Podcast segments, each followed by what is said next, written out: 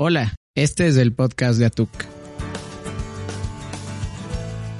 Un informe de UNICEF expone que cerca de mil millones de menores a nivel mundial corren riesgo de una pérdida de aprendizaje debido a la pandemia de COVID-19.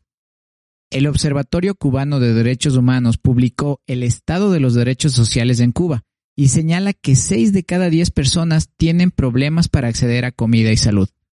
El Parque Nacional Galápagos inició un proyecto para la recuperación de los arrecifes en el archipiélago. El proyecto busca recuperar estos ecosistemas en dos años. Bienvenidas y bienvenidos al podcast de Atuk, el show que combina ciencia, economía, ambiente, tecnología y sociedad.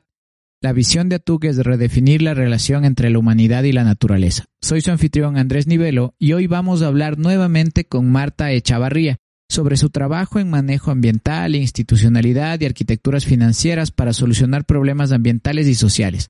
Asegúrate de escuchar todo el programa para tener más detalles. Recibimos nuevamente a Marta Echavarría. Ella es directora de la firma Ecodecisión y cuenta con más de 25 años de experiencia en el desarrollo de política pública, entrenamiento de profesionales y negociaciones ambientales complejas en la protección del agua. Hola Marta, muchas gracias por estar aquí una vez más. Gracias, gracias por invitarme. Genial, por mí es un gusto. De nuevo, me encantó el episodio anterior y pues vamos a ver en este cómo nos va. Y sé que va a estar genial igual. Comencemos eh, por lo por lo básico, por favor. Eh, ¿Qué se entiende por el término valor del agua? Sí, básicamente es un reconocimiento a algo que uno eh, necesita, ¿no? Que uno reconoce que es esencial para su existencia. Y bueno, el agua es evidente, cada uno de nosotros, cada ser vivo del planeta requiere agua, no solo los seres humanos, y es algo tan fundamental que un escritor americano lo decía como quien dice es eh, para los peces, ¿no? Para un pez probablemente si le preguntas qué es agua, no sabe, ¿no? Es decir, es como que es inherente a su existencia, ¿no? Y eso nos pasa a los seres humanos, es algo tan obvio, y especialmente los latinoamericanos que tenemos mucha agua, eh, pensamos que siempre va a estar ahí, pero eh, no le damos un reconocimiento político, un valor eh, estructural y especialmente no lo reflejamos en los precios. Genial, me parece muy interesante. Hay siempre o muy frecuentemente hay una, una confusión de costo, precio y valor. ¿Cómo estos conceptos pueden ser utilizados para valorar a la naturaleza? Sí, es fundamental, ¿no? Que en la formación de cada uno nosotros entendamos la diferencia entre costo, precio y valor. Entonces, partamos de que el valor del agua es casi inmesurable, ¿no? O sea, no podemos minimizarlo a un precio, ¿no? Eh, porque siempre nos quedamos cortos. Y usualmente los precios del agua no comparten, no incluyen todo lo que implica, todos los costos, todo lo que implica mantener agua permanente, de buena calidad y abundante para todos los usos.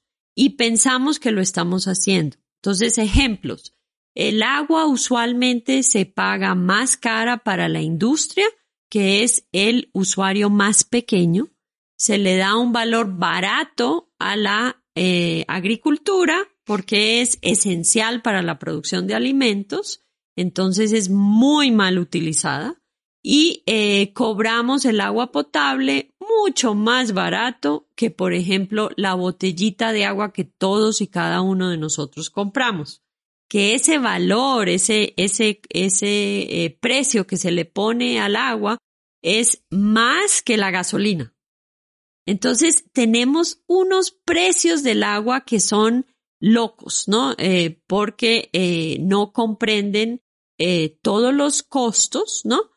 Em, especialmente la protección de la naturaleza no es incluida. Perfecto, muy, muy importante poder tener y definir bien esto de aquí, ¿no? muchas personas consideran el aire o el agua como elementos invaluables. ¿Cómo ves tú estas opiniones y qué les puedes decir? Que sí, son invaluables y la estamos, perdón, cagando.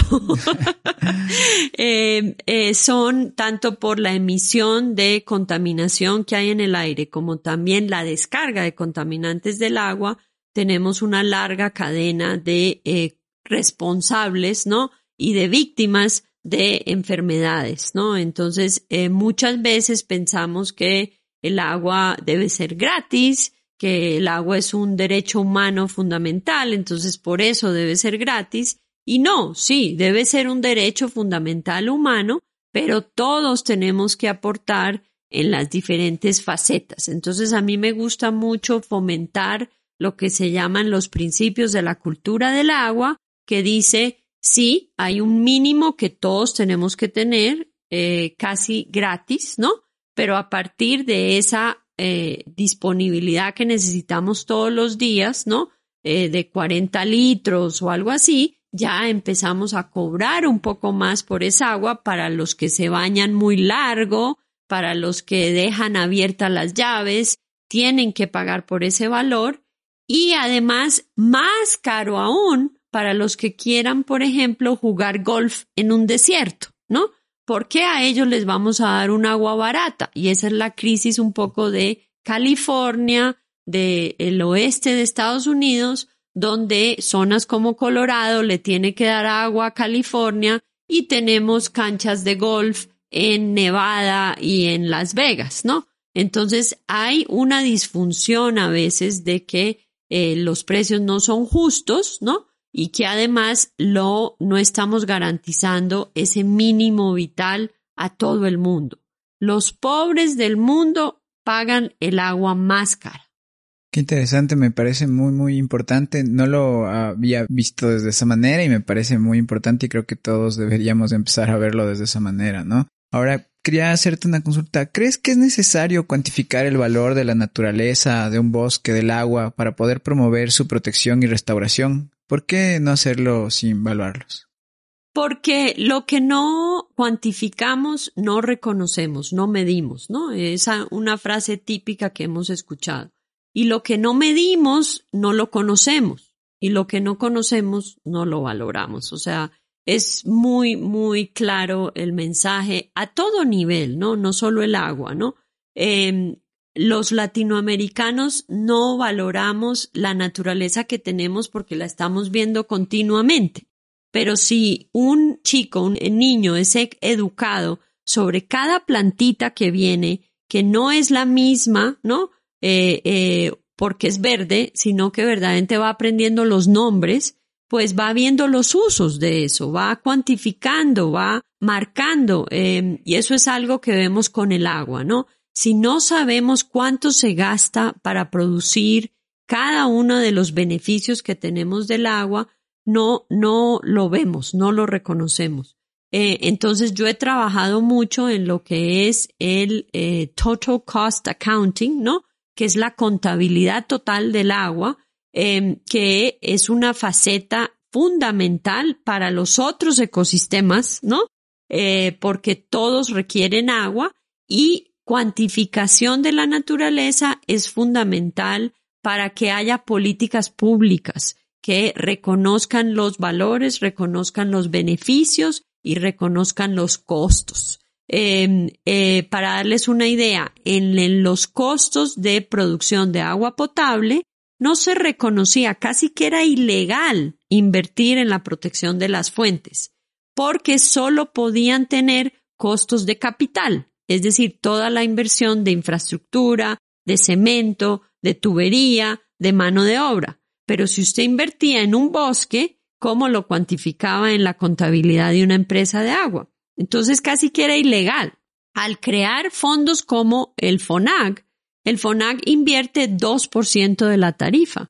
Y eso ha significado la protección de las fuentes y reducir el deterioro del agua de Quito. Em, y eso es lo que estamos buscando. En Perú, en este momento, ya las empresas de agua, y gracias al trabajo de muchas organizaciones, incluyendo la mía, hemos podido que toda pueda invertir y ya invierten de pronto desde el 1 hasta el 10% de la tarifa de agua en proteger la fuente. Sigue siendo muy pocos recursos, pero por lo menos ya se puede hacer y se abre el debate. Entonces, la cuantificación es fundamental para cambiar la política pública. Genial, me parece muy, muy, muy interesante y también muy importante. Pensando en esto, ¿crees que el público general necesita también realizar sus propias valoraciones de los servicios ecosistémicos que reciben? Y si es así, ¿cómo, cómo lo haríamos? ¿Cómo hacerlo? Total, o sea, solo piensen en su cotidianidad. Ustedes todos revisan cuánta plata tengo, voy a gastar tanto en mi apartamento o en mi vivienda, voy a gastar tanto en comida, voy a gastar tanto en eh, eh, el celular. Probablemente pocos saben cuánto están gastando en el agua que les llega de la empresa de agua. Em, en algunas comunidades de escasos recursos eso es un valor fundamental y tienen mucho susto si son agricultores o campesinos de que les pongan un valor al agua, ¿no? Porque eh, consideran que debería ser gratis y disponible, porque puede ser un gran porcentaje de su eh, presupuesto familiar. Entonces es fundamental poder llegar a precios que sean justos, que protejan el recurso, pero que a su vez no tengan un impacto muy fuerte sobre ciertas comunidades vulnerables. Eh, y como les digo, hasta ahora el agua, los que más pagan son los pobres entonces, en ese sentido, es importantísimo las políticas de subsidios cruzados. Eh, si hablamos de naturaleza, las comunidades más pobres son las que están más vulnerables a ponerle precio a las cosas porque están acostumbrados a tener accesos ilimitados. Entonces, es por cuestión de eh, justicia que tenemos que valorar las cosas, ¿no? Em, y los precios dan señales de valores de la sociedad, pero también de cómo se transan las cosas, ¿no? Entonces, eh, para aquellos que han hecho algo de economía, entienden esto, pero no es nada complejo porque todo lo hacemos continuamente, ¿no? Compramos un pan versus agua, es porque en ese momento necesitamos el pan. Pero si ya pasan tres días, vamos a comprar el agua y tomamos decisiones de una manera y entender cómo son esas decisiones es fundamental para, como digo, tener justicia. Perfecto. Profundizando en esto, ¿cómo podemos poner en práctica esto? ¿Qué mecanismos existen para valorar y luego gestionar el agua? Sí, en este momento lo más evidente es que hay métodos de cuantificación, ¿cierto? Em, que ya se han venido probando, que se establecen y hay un esfuerzo general en el mundo de crear lo que llaman las cuentas ambientales, ¿no? Em, que mencioné abordan temas de costos como también los riesgos, em, que eso cambia las finanzas de un país. Y específicamente ejemplos como el Ecuador, donde se están mirando los subsidios a los combustibles es parte de las finanzas nacionales de pensar, ok, ¿cómo valoro también los beneficios, ¿no? Y los eh, eh, activos ambientales que tenemos. Em, y toda esa discusión, ¿no? De la contabilidad ambiental ha venido avanzando en los últimos años y hay todos unos debates y hay unas herramientas para hacerlo. Y Ecuador está abocado a procesos de negociaciones políticas para también pensar, bueno, ¿qué país quiere ser? ¿Va a ser un país de turismo o va a ser un país de minería? Em, si hay contradicciones en eso, porque para poder tener minería a gran escala necesitas grandes cantidades de agua. Y esa agua va a verse afectada en calidad y en cantidad para la agricultura, para el turismo y puedes tener unos riesgos ambientales, especialmente con las rebaladeras de em, eh, los residuos de la minería, que son reales y son gigantescos. Lo estamos viendo en Mirador y otros proyectos que ya están guardando grandes cantidades de tóxicos, ¿no? Em, no los vemos, pero están ahí y se vuelven un riesgo para el país. Países como Chile, como Canadá, que hacen las cosas bien, quien lo han venido haciendo por muchos años, tienen serios eh, eh, volúmenes de contaminación que tienen ahí guardada y que la van a tener que afrontar. Entonces, valorar las, los riesgos, valorar los activos y también los costos permiten ir tomando mejores decisiones que antes solo lo mirábamos con cosas obvias como son el capital y la mano de obra. Perfecto, muy, muy importante. Muchísimas gracias, Marta, por compartirnos esto. Ahora, quería cambiar un poco de esto para de aquí. Tú eres considerada como la madrina del FONAC y de los fondos de agua. ¿Cómo ha sido tu rol en el nacimiento del Fondo de Agua de Quito? Sí, básicamente yo venía de establecer unas fundaciones que protegían las fuentes de agua en el Valle del Cauca de Colombia y al venir al Ecuador y montar a Ecodecisión, eh, me pidieron que pensar en un fondo de agua que el Nature Conservancy estaba pensando crear para Quito, porque toda el agua de Quito venía de tres áreas protegidas, de tres parques, el Antizana, el Cotopaxi y el Cayambe. Entonces eh, querían crear un fondo para poder financiar los parques. Y de esa reflexión se vio además que era importantísimo invertir en la protección, la vigilancia de esos parques que no tenían en ese momento, ni siquiera había un Ministerio del Ambiente, no tenían financiamiento. Entonces se crea el fondo y se toma la decisión de que un 1% de la tarifa iba a ir a un fondo patrimonial. Ese modelo permite que la plata genere renta y que se vaya usando año tras año para ese fin. Entonces el modelo es muy sencillo, utiliza a el esquema de fondo fiduciario que ya está comprobado, que ya se ha hecho en muchas eh, historias, ¿no? Desde el boom de los eh, tulipanes en Holanda, las grandes fortunas del imperio eh, británico y las universidades de Estados Unidos. Todas tienen fondos fiduciarios, que son fondos patrimoniales que van generando renta, invierten en actividades con la renta, pero el capital sigue creciendo y sigue protegiéndose. Entonces, por eso el Fondo de Quito ya tiene 18 millones de dólares casi que en el año 26 va a poder eh, eh, trabajar con sus intereses y eso le da una estabilidad a algo que es tan importante como la protección de las fuentes.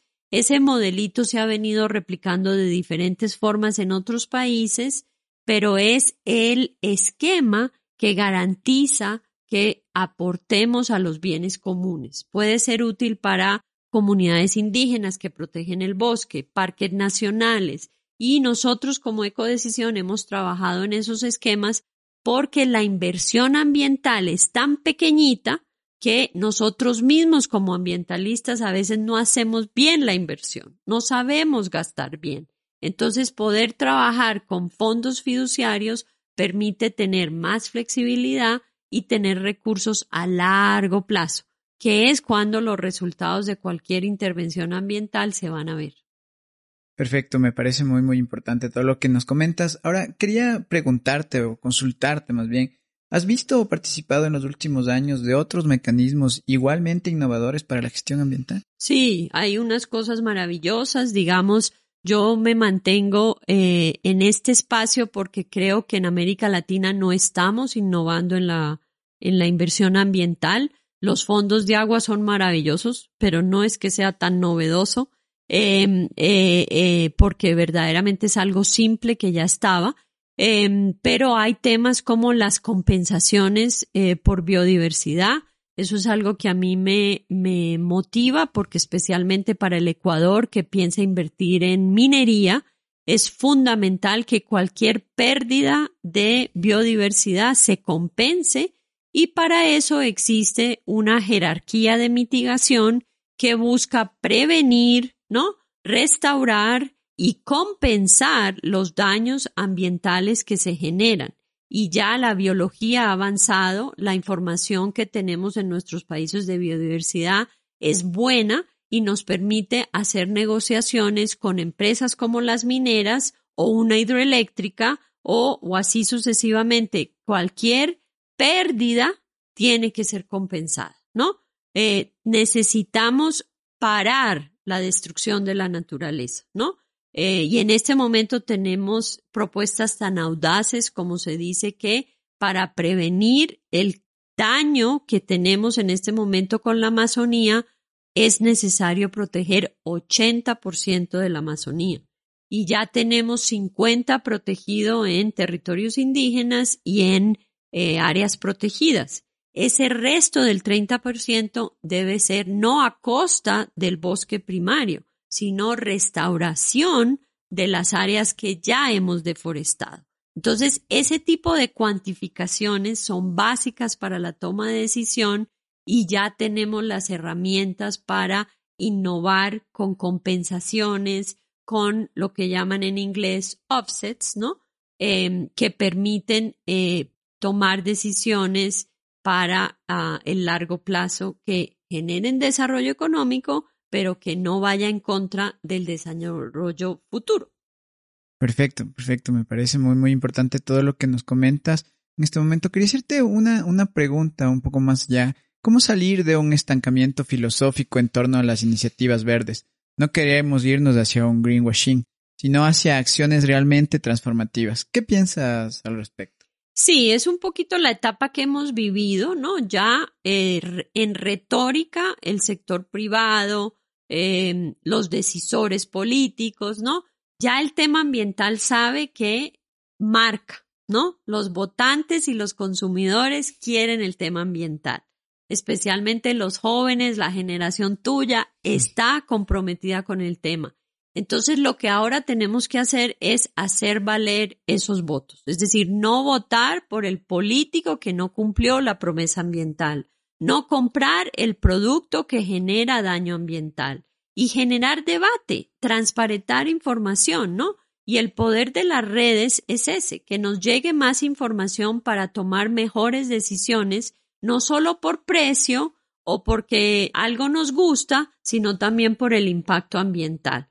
Entonces yo creo que de mi edad, ¿no? De mi generación, que entramos, incursionamos en un campo nuevo, porque a mí me tocó el auge de la creación de los ministerios del ambiente, ¿no? Todo es muy nuevo, ¿no? Eh, la política pública todavía es muy nueva, por eso los ministerios de ambiente no tienen peso político, ¿no?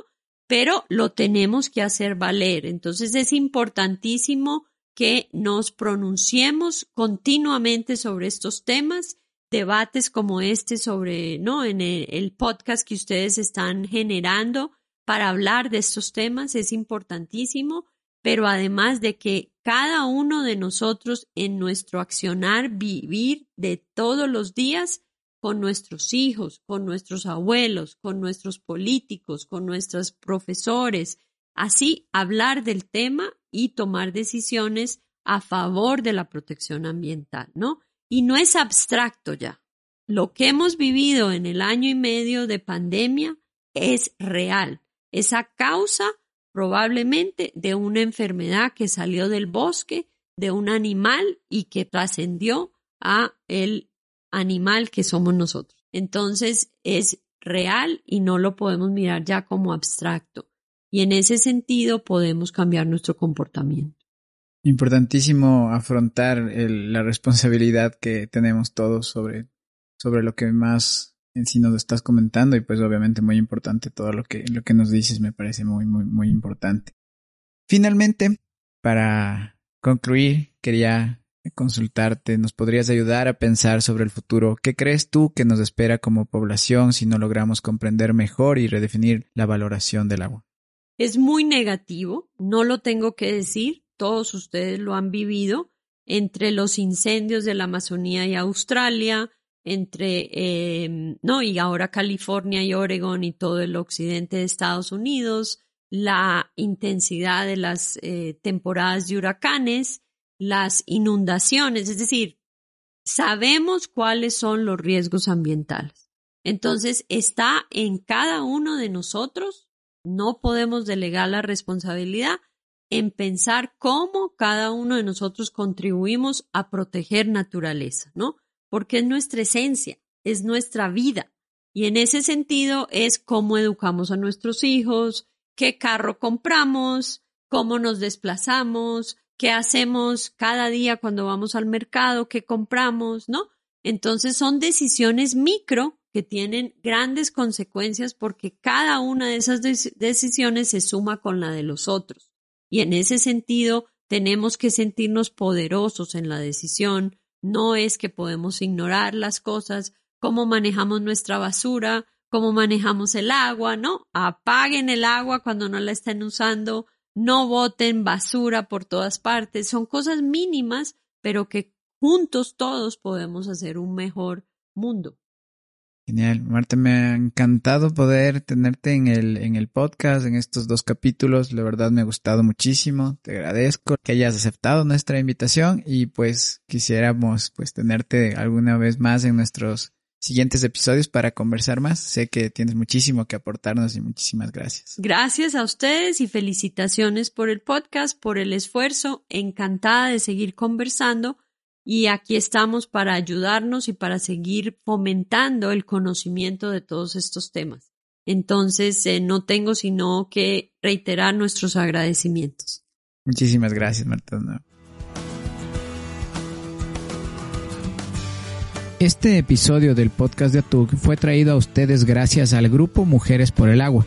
Este es un grupo de mujeres unidas por el agua y comprometidas con el bienestar humano y de la naturaleza. El grupo busca un mundo más justo, saludable y sostenible. Estos son tres mensajes clave del episodio que acabamos de escuchar el día de hoy en el podcast de ATUC. Es fundamental entender la diferencia entre costo, precio y valor no podemos minimizar a un precio el valor del agua, porque siempre nos vamos a quedar cortos. Los precios del agua no comprenden todos los costos, especialmente no se incluye la protección de la naturaleza. También aprendimos que es importante cuantificar el agua, porque si no cuantificamos, no medimos, si no medimos, no lo conocemos, y lo que no conocemos, no lo valoramos. Aprendimos que es importante pronunciarse sobre la conservación del medio ambiente, socializar las maneras en las que podemos aportar en la conservación entre todas las personas, tenemos que afrontar nuestra responsabilidad con la naturaleza. En nuestro próximo episodio del podcast de ATUC conversaremos sobre creación y gestión de información y conocimiento, Big Data e inteligencia artificial. Ya puedes escucharnos en tu plataforma de podcast favorito. Estamos en iBox, SoundCloud, Spotify, Apple Podcast y Google Podcast. Recomiéndanos con tus colegas.